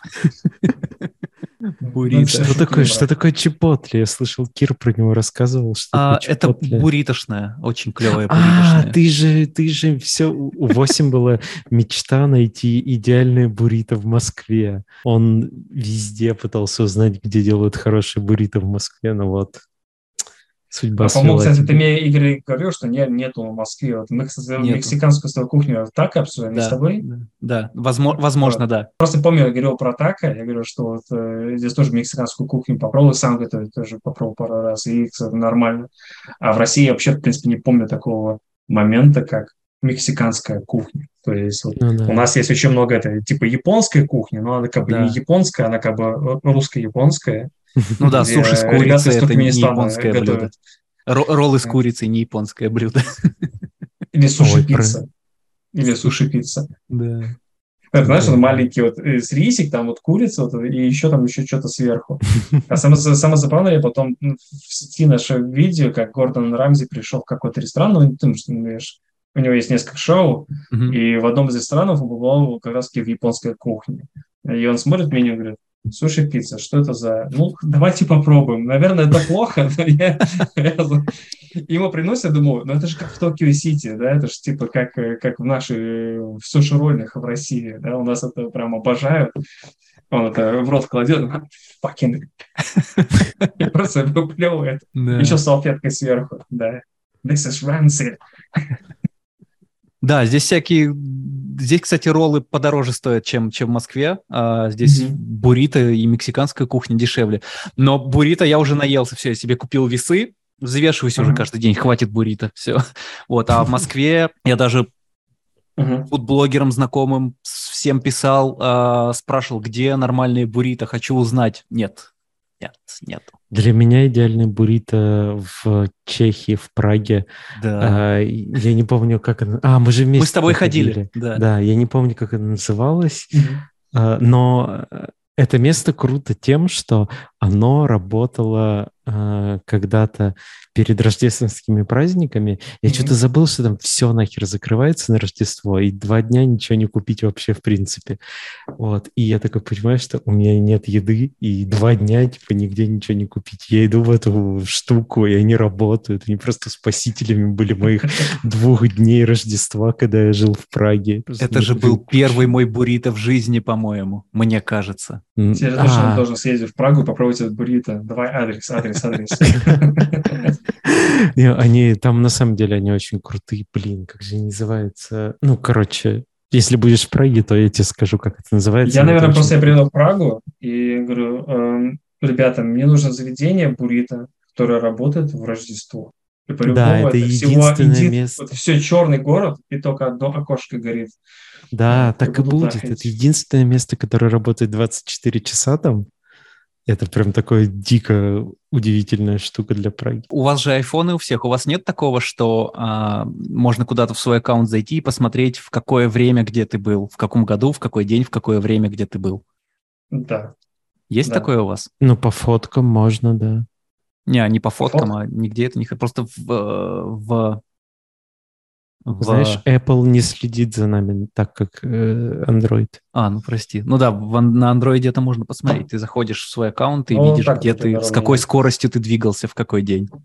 Ничего да, у тебя очень красивый блюр. Я надеюсь, ты потом вышлешь нам О. фотографию для обложки себя без блюра на заднем фоне. Ну, короче, там картиночки. Короче, да, это самое надо. Надо будет в Чехии попробовать. Да. В Праге.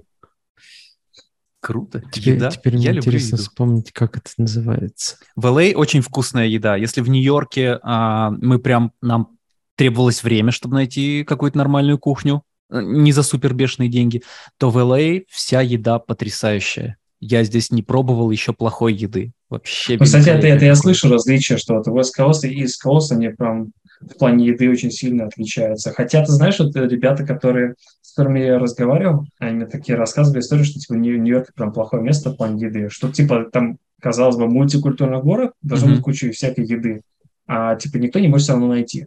Я тоже, когда начал верить вот в эту, в эту историю, я захожу на Google, там, на Yelp и смотрю вот заведение. Ты проходишь в маленькую Италию, Италию, и там у всех заведения три с половиной, три балла, два с половиной, ну, а два была вообще единица.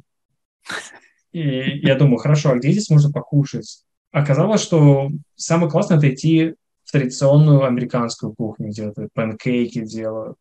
Мы пошли на восток Манхэттена, и там было шикарное заведение, это были самые лучшие мои панкейки. Ну, то есть, знаешь, не, вот, а, не наши блины русские традиционные, вот в французском смысле, а панкейки вот это вот как, как оладьи, считай, да, то есть они Ну да, крупнее, и толстые. они обычно с этим с кленовым сиропом, по-моему, идут, и с чем еще? А, все, я понял. Это было в East Village. Это Почему самый вкусный CG-подкаст о еде, что я слышал. Ну, Кстати, я вот, кстати, человек, кстати, про подкасты э, обычно рассуждаю, что мне всегда, когда к ребятам приходил, все бы наш про софт разговаривали, про motion дизайн. Думаю, блин, я сегодня целый день сидел, работал, делал вот эти, двигал пиксели, вот, вот все. Добро пожаловать Ну, в подкаст про, кон- Вот про панкейки. почему мы не говорим про графику. Мы уже Потому год не что- говорим про графику. да. Да мы, да мы особо никогда про нее не говорили. Ну, только если больше. специальная тема, мы про это прям собираемся говорить. А так мы в целом же просто, ну, все, все, все и так говорят все время про графику. Можно где-то поболтать. CG подкаст здорового человека. да? Ну да. Это же интересно узнать, чем живут люди, которые занимаются той же профессией, которые работают в той же профессии. А, Но про софт и так все знают. Все знают. Все сидят в синеме, в Гудине. в- Посмотри тутор на Ютубе. Come on. Узнай, как живет человек на другом конце планеты, который занимается тем же, чем и ты занимаешься. Это, кстати, то, что я э, в свободное время очень люблю делать. Я здесь начал следить за одним серфером. Он это швейцарский, э, Шве- из Швейцарии. И как-то, блин, после Португалии, я когда вот, э, вы сейчас тоже с Яной на, на серфе постояли, я так понял, да? Покатались на серфе. А, да, мы попробовали, и вот сейчас Кир еще приедет в конце сентября, и Кир сказал, хочу на серф, так что мы второй раз пойдем на серфе кататься. И если ты приедешь, то третий, но твой скилл должен быть минимальный, потому что мы все серф-лохи, конечно же. Ну, я тоже серф, я тоже серф-лох. Мне нужен будет гидрокостюм. Я, я в трусах не полезу. Что в Тихий океан точно не полезу. Э, Так в чем фишка-то? Я сижу за этим эм, за человеком, им просто интересно смотреть э, за перцем, который вообще не занимается CG. То есть я там смотрю, там, э, там сижу за ребятами, за фотографами. То есть я э, американец, который переехал в Шотландию, он живет в жопе Шотландии, Да я смотрел блог там- бездомного недавно, полдня. Серьезно. Это- как же, у нас же это было что-то бродяга Фиша, и у нас же был такой. Да, Ти- типа давно, бездомный? давно был чувак, да. Да. Очень давно. А, Прикол. Я помню этого перса, он в Питер, в Москву приехал. Да, да. это да. было прям очень дико. Сейчас же, по-моему, на Бали. Он сейчас э, где-то в Азии катается активно. Я помню, последний раз, когда я его видел, он где-то в Азии был. Вот до сих пор он бродяга фишай. Бродяга. Не, на самом деле это интересно, потому что думаю, что, блин, как, как можно жить за пределами графики? Вот все вот, вот CG, VFX. Потому что сейчас темы-то все, в принципе, у всех одинаковые. А, работаешь ли ты на удаленке, гибридная схема, сколько mm-hmm. платят, какие дейрейты, а, есть ли переработки, и готов ли ты повеситься в конце рабочего дня, если пришли правки? Ну, мы можем блиц, блицем ответить на эти вопросы, если хочешь собрать статистику. Неинтересно. Перфект. Я попробовал открыть ну, канал Бродяги Фиша, и он пишет, что этот канал недоступен для просмотра в вашей стране. Как так? Санкции, санкции. Оттуда, откуда не ждали. Да. Это, это, это то, что на Бали уехал, по-любому. То еще думаю, на самом деле, вот точно надо будет съездить в LA и покататься на серфе, потому что тоже заметил, что нужно какой-то повод найти для чего-то. То есть сейчас я пытаюсь найти повод устроить марафон на велосипеде. Я хочу проехаться от, от Лондона и до Южного побережья. У меня сейчас вот эта мысль в голове циркулирует, что смотрю местные, они как-то а, какой костюмчик, это, знаешь, э, велосипедные костюмы такие обтягивающие, со шлемами mm-hmm. катаются. Я помню, в 7 утра выходил в магазин. Так у меня есть две истории, я потом их расскажу. Они короткие. Давай сейчас. Хорошо. Про велик, то, что я э, понял, что у меня здесь сейчас нет машины, потому что я хочу сначала все остальные дела решить, а, но в Москве я уже продал. Я такой, блин, все, куплю велик здесь, буду ездить на велике. А, выбирал себе велик, купил, мне его привезли, там не было ключей, я пошел покупать ключи. Короче, все это заняло недели две от, от выбора его на Амазоне до того, как я его собрал. А потом надо было насос, колеса, ну, короче, все, все, все не в комплекте. И а, вот я его вывез на улицу, mm-hmm. сажусь на него, а, только начинаю ехать и понимаю, блядь, как мне не нравится. Я завез его обратно, и он стоит до сих пор. А, на нем Янка один раз ездила, она такая, блин, надо, хочу до Маршал съездить, может, на велике, но у нас нету замка, чтобы его там оставить. Я говорю, едь, пусть украдут, вообще не... Ну, типа, место не будет дома занимать, но его не украли. Вот, он полтора раза проехался, один раз домаршился обратно, и первый раз, да, когда я на него сел и понял, что, блядь, нет, я люблю велики, я, мне очень нравится кататься, а, но конкретно на этот я сел и понял, что, а, блин, вот этот велик вообще не мой, просто не нравится. Ну, то есть вот, вот, вот не хочу. Первый раз у меня такое велики, обожаю. Такое первый раз хер знает, что такое. Вторая история, она про серф и про гидрокостюм. Ой, блин, грязная история. Давай, Короче, давай, грязь, а, грязь. Мы, мы собрались в шестером. А, это у нас у всех был первый урок серфа. А, вот из того, кого вы можете там знать, это вот Никитос, который из CGF, и Саша Савицкий, трехмер, и наши прекрасные женщины.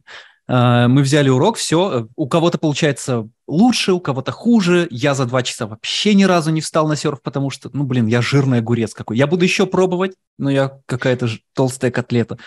И я как-то захотел писить, но не сразу понял, что гидрокостюм не пропускает воду.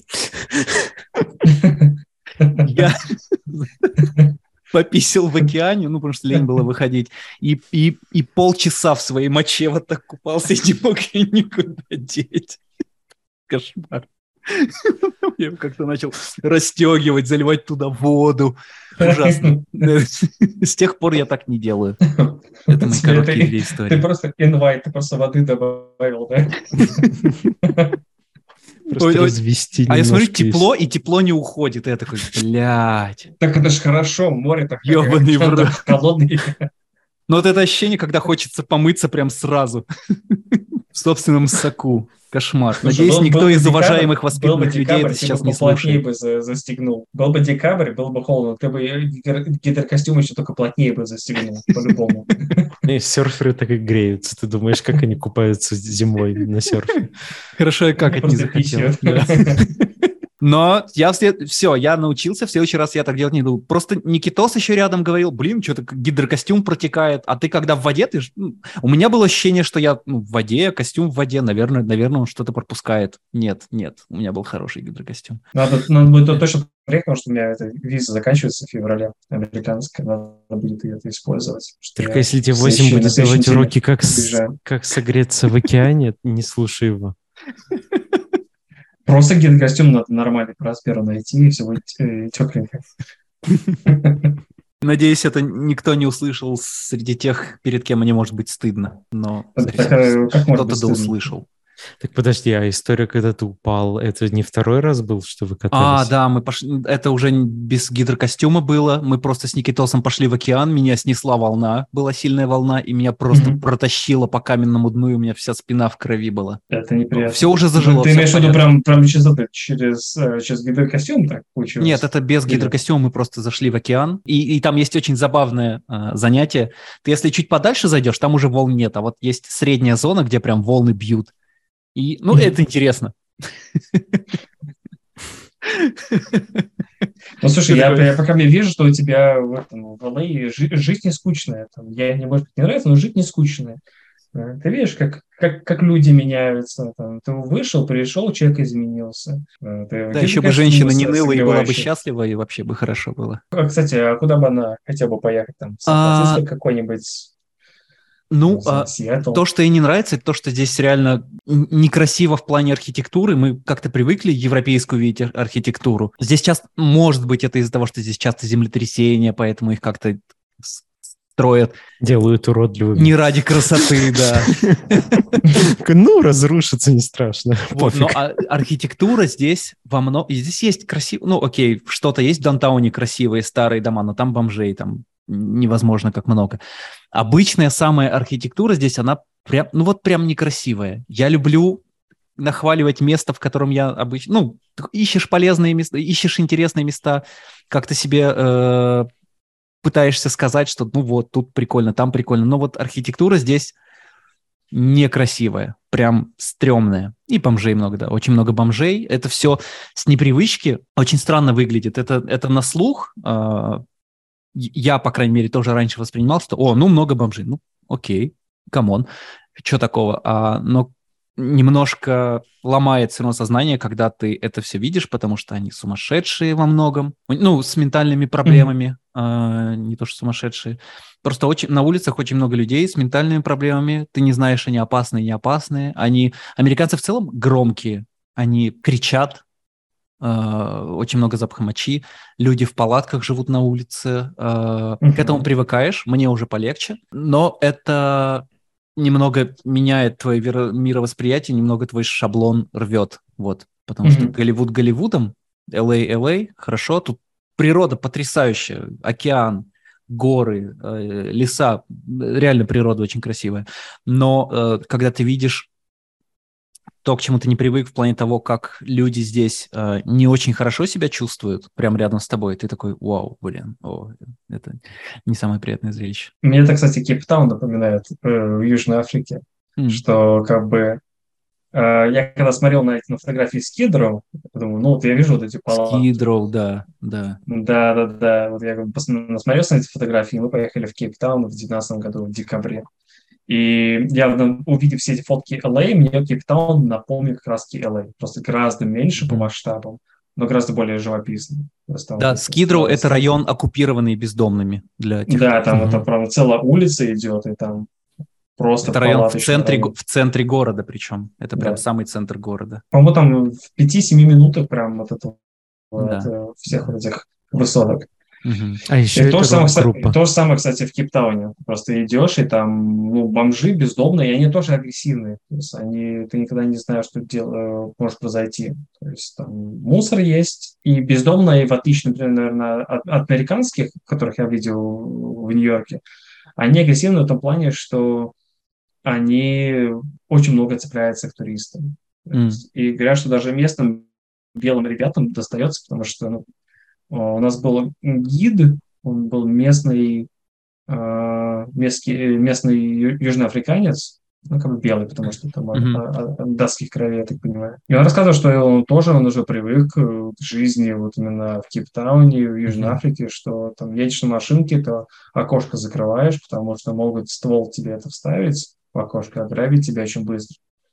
Неважно, ты черный, ты белый, окошки ты всегда за- закрываешь. То есть там ну, после заката ты в центр города не едешь вообще. Но здесь то же самое, здесь тоже есть районы, да, в которых после заката с закрытыми окнами лучше ездить, а лучше еще и не ездить. Вот именно, да. Например, там, там же в LA же есть вот, э, как, я не знаю, как показываешь, да, вот, а, если вдоль побережья ехать на север, да, там, по-моему, есть э, какой-то богатый район, да, я не помню, как Палм-Бич или как называется. Вот то же самое, кстати, есть абсолютно то же самое в Кейптауне. То есть ты выезжаешь в центр города, всех этих высоток, ты чуть-чуть заворачиваешь за, за гору, сколько там на машине, ну, пять минут в машине ехать, и все.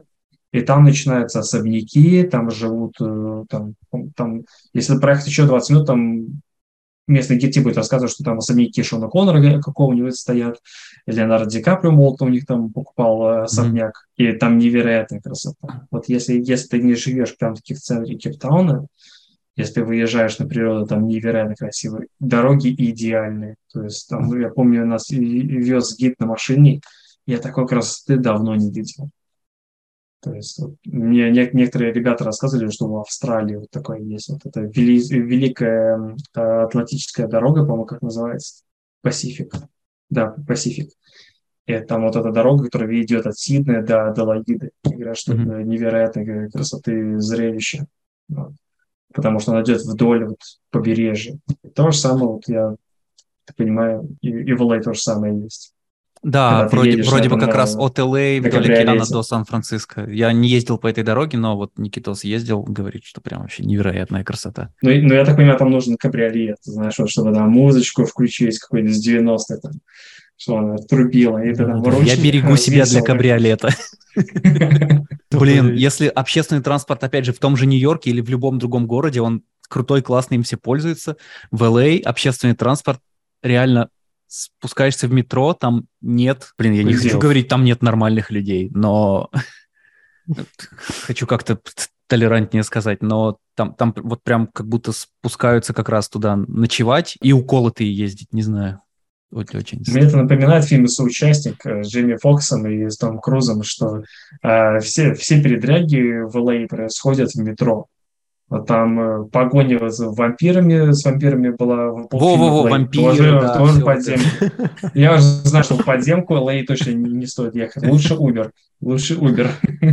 Но надо, надо съездить. Я так понимаю, это как вот Нью-Йорк, это то, что надо увидеть, потому что об этом все рассказывают, об этом все говорят, э, все, все хотят туда почему-то ехать.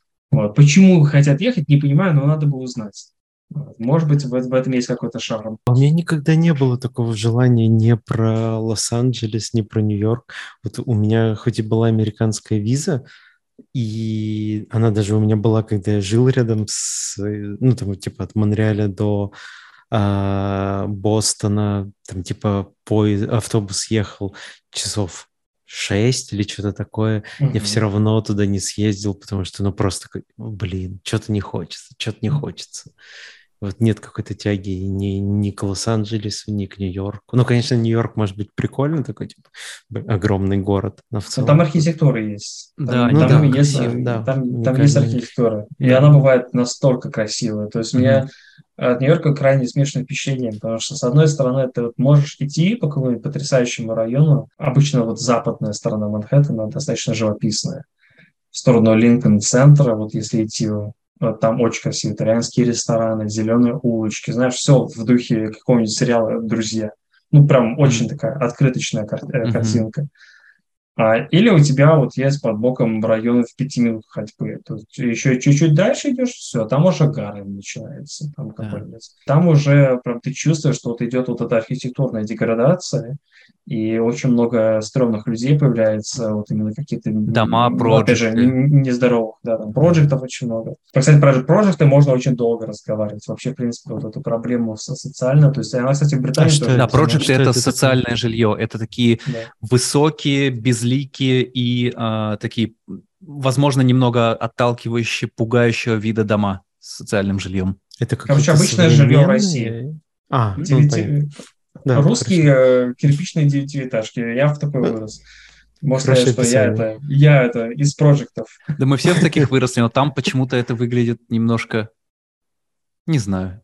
К своим-то, ну, свои-то девятиэтажечки, они родненькие, они же да. свои. Но самое-то забавное, что вот я показывал э, некоторым ребятам фотографии своего района, просто по Google, они говорят, о, это типа это криминал там, наверное, какой-то. э, гетто. Я говорю, да, нет, это самое, это, это, кстати, это сталинские хрущевки. Что, ты видишь, он из кирпича сделал? Были бы из блоков, это уже плохо. А это из кирпича, это прям-таки эталон э, архитектуры. Это, кстати, я помню, вот, общался с местными ребятами, вот у меня знакомые, знакомые темнокожие ребята из МИЛа, с ними общался и спрашивал вот эту тему социального жилья, вот, просто чтобы ребята могли объяснить, в чем проблема и почему так происходит. Ну, в принципе, все как, э, как, как я подозревал, потому что люди привыкают к определенному окружению, у них там есть знакомые, у них есть семьи, там, у них там школа. И вот они привыкают жить вот в этом окружении не потому, что они не хотят оттуда э, вырваться по какой-то там, я не знаю, потому что они не могут найти, допустим, образование или на какую-то хорошую работу. Все mm-hmm. из них, они могут получить хорошую работу. Вот один из моих знакомых, он хороший тому пример. Он работает в МИЛ, он синер артистом работает, у него все хорошо, у него ребенок сейчас родился, очень э, за него рад. И он рассказывал, что вот э, это надо сделать определенный шаг, тому, чтобы попытаться изменить э, свои привычки. Потому что ребята, опять же, они, э, например, темнокожие ребята, они выбирают районы, где живут темнокожие ребята. Потому что у них есть... Проще социализироваться. Культур... Да, проще социализироваться культурный кодекс. У них есть магазины, которые специализированы для вот именно для их волос. То есть девушки ходят э, э, в свои специальные салоны. Мы, мужчины ходят покупать эти банданы чтобы волосы собирать. Не потому, что они там типа все в душе рэперы, а потому что это вот просто их культурное, э, культурное отличие. И, и, к сожалению, вот так сложилось исторически, что были бедные районы, куда вот рабочих свозили. Да? И вот когда у тебя вся семья, все рабочие, ты не можешь просто взять и бросить все и уехать. Именно по той же причине очень много ребят не уезжают из России там, с кем я успел пообщаться, кто-то уезжает, потому что у него силы воли хватает, или его так не так много держит в России. Есть ребята, у которых есть семьи. Все сестры, бабушки, дедушки, есть определенный социум, и они не хотят его оставлять, что они к этому привыкли, им это ценно и важно. И они хотят это на что-то другое разменивать. Только если там совсем уж остро, остро не приспичит. Так что начал чуть больше понимать вот эту всю проблему такого социума, социального жилья. Да, да, да. Uh, говоря о месте uh, мечты или мечты, я тоже в LA а вообще никогда не хотел. То есть Нью-Йорк для меня mm-hmm. выглядел привлекательно сначала на картинке, потом мы с Киром туда гоняли, очень понравилось. В LA а я даже в эту поездку даже заезжать не планировал. Uh, и mm-hmm. никогда он сильно не привлекал. И даже на момент, когда Uh, мы уже здесь решали, решили еще немного подзадержаться и выбирали между mm-hmm. Нью-Йорком и LA. LA все равно не нравился. Мы в uh, обратно вернулись, потому что в, в Нью-Йорке было два знакомых. Mm-hmm. Один из них Тёма, который переехал в Калифорнию в наш же приезд. И mm-hmm. ну, немного там пару раз, э, два раза и один подкаст э, знаю Даню Криворучка, но он тоже сейчас в Германии. Вот. А в LA а мы когда на неделю приехали, случайно мы сюда тоже опять же попали, потому что надо было раньше из Стамбула выехать, потому что белорусам нельзя находиться столько, сколько нам нужно было в Стамбуле. У меня жена белорус. Mm-hmm. Мы на неделю приехали, и за неделю здесь очень, я бы сказал, много знакомых встретили, которые здесь э, приехали mm-hmm. вот с, после февраля, либо просто уже жили. Ну, больше приехали, конечно. Что мы просто сделали выбор в пользу места, где э, больше знакомых людей, где комьюнити. Это, э, это абсолютно сознательный выбор и правильный выбор, особенно вот именно в первое время, вот, у меня просто, видишь, э, тут чисто, что у меня не было такой привилегии. То есть я приехал э, в маленький город Глостер. Mm-hmm. Там, там из более-менее славянских ребят это поляки, которых было очень много. То есть mm-hmm. я ходил по привычке в польский магазин достаточно часто. Что там сметанка, вот это все по-польски написано, ты, но ты знаешь, что это сметанка. Кайф. Вот. И важно, что вот этот укроп – это коперек, да? по-польски уже местные слова выучил. Так что все, все это имеет, имеет место быть. Да. Э, я просто очень-очень, на самом деле, желаю вот тебе игры, вот, чтобы тебя все, все сложилось, чтобы вот э, нашлись местные ребята, вот именно правильные, ребята, правильные ребята, с которыми тебе будет интересно. Потому что мне тоже в какой-то момент казалось, что все, у меня как бы друзей не будет. То есть я а. думал, что как бы ну, не получится. Потому что я думал, что все, коллеги – это то, чем ограничится мое общение. Я как-то там с кем-то встречался, там, с некоторые ребята приезжали на вот местный ивент в Лондоне в 2019 году, но тем не менее с ними-то я как бы не особо продолжил общаться. Поэтому я желаю, чтобы появился тот, случай, тот самый случай в жизни, когда подвернутся Спасибо. люди. Спасибо. М. У меня Искренне. полностью ощущение, что у меня ничего не поменялось, потому что я а, как будто бы в то же самое московское комьюнити э, российское перенесся. Здесь достаточно много знакомых, мы очень часто видимся. А, я перестал видеть Леха, а, вот Сашку, Кира. Я вот по этим трем людям скучаю. Все остальное как будто бы все сюда переехали. И такой, ну, вроде ничего сильно не поменялось. И такой, ну, окей. Мгм. То есть, а плюс еще смена обстановки и кайф. Пока Обстоятельства, обстоятельства, видишь, появились, а, которые начали людей снова сплочать. Потому что я заметил, что вот этот повод переезда, иммиграции, он очень многих их заставил сплотиться, знаешь, вот, э, организовывать какие-то местные сходки. Вот я помню, мне написал какой-то парень, оказалось, что он работал тогда в Миле, он там работал вроде то ли программистом, то ли сисадмином, то ли что-то в этом роде. И как-то мы с ним встретились, он рассказывал про какую-то русскую тусовку. Там, типа, в Лондоне есть какие-то русские ребята, там, э, типа, айтишники, CG-специалисты, вот они где-то там встречались. Мгм. Я на эту тусовку не попал, но когда я с ними пообщался, я вот а, понимаю, почему для людей вот именно, именно такие тусовки могут быть важны. Потому что вот это возможность просто э, не потеряться. Не быть в пузыре в каком-то в своем, да. Да. Больше, это, у больше. тебя хотя бы есть какой-то социум. Поэтому я на самом деле в какой-то момент я подобные вещи осуждал, потому что я думал, что ну, раз ты типа приехал в Британию, надо из кожи вон лезть и общаться только с местными. Потом ты как-то, знаешь, я здесь обжился, и вот это как бы гонор, он сбавился. То Мгм. есть я уже и иногда и с русскими общаюсь, вот как раз ты завтра идем, встречаемся с ребятами, там на крыше посидим, что-то кушать будем, наверное. Класс. И это как-то совмещается с общением с, с британцами. Просто главное, вот, чтобы баланс был. Чтобы ты да, вопрос, вопрос баланса. общался. Да, да, Да. потому что, опять же, вот то, о чем я говорил, когда я здесь первые там месяц-два, я понял, что я только на русском языке общаюсь, только с местными, я понял, что, блин, ну, не совсем... Ну, надо, надо, надо английский все равно подтягивать, надо как-то э, Мгм. не, не закрываться в одном пузыре. Да, баланс, класс. Баланс. Баланс. Баланс. Че, давайте заканчивать, наверное. У вас-то Да, еще но ночью на этой душевной ноте. Я, я Да. желаю, на самом деле, всем, чтобы у всех все было нормально. И чтобы, Да. если я приеду в ЛА, Игорь сумел уже на доске стоять, чтобы если он не Научил бы научился. тебя Смотри. ссать. Да, Этот- гидрокостюм, это я уже научил, спасибо. Давай, когда приедешь, во-первых, покатаемся на серфах и еще выпуск запишем здесь вживую, поболтаем. Да. А- Хорошо. авокадо и сайт-салат. О, я, я покажу лучшие авокадо-тосты на районе тебе. Это, это однозначно. Я прям это... Поэтому э, не угораю, сказать. Мне это нравится. Не-не, здесь- здесь, да, я нашел крутую кофейню. Тут э, с- не знаю, что за кофейня, но здесь рядом Академия телевидения. И когда я вхожу по утрам в эту кофейню, там э, ребята с, в майках Unreal Engine, Naughty Dog. Э, сегодня в Мгм. логотипе, с логотипом Red были какие-то какие ребята интересные тусят в этой кофейне. Поэтому у меня есть любимое место для завтраков. с ты мог бы с ними познакомиться со всеми. Резюмешку распечатай, CV-шку Да. на А4, это, зла- заламинируй, чтобы на нее кофе не разлить.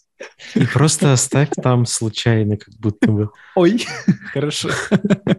Да мне и, на салфетке свой этот номер телефона. Мне нельзя здесь работать. Мне, мне здесь работать нельзя. В А, порядке. Подожди, ты, ты, получается, ты все еще на ту- туристической визе, да? Э, Да, я, я кейс э, у меня собран на подаче, я работать здесь не могу. Поэтому я отдыхаю, тусуюсь, серфлю. Ну, знаете, Ну, вот слушай, это блин, богатая жизнь. Хорошая жизнь. Да. Да, я не даже, работаешь. даже я фрилансер слегка позавидовал. По-доброму. Поэтому 8 живет Я после записи, да, расскажу, что завидовать нечему. Да, ну все. А, Ладно, все, всем пока. Спасибо тебе большое, что нашел время. Да, Да, вообще без проблем. Вот, все. Был, был рад пообщаться. Так что в следующий раз, чтобы и серф, и виза была. Хорошо.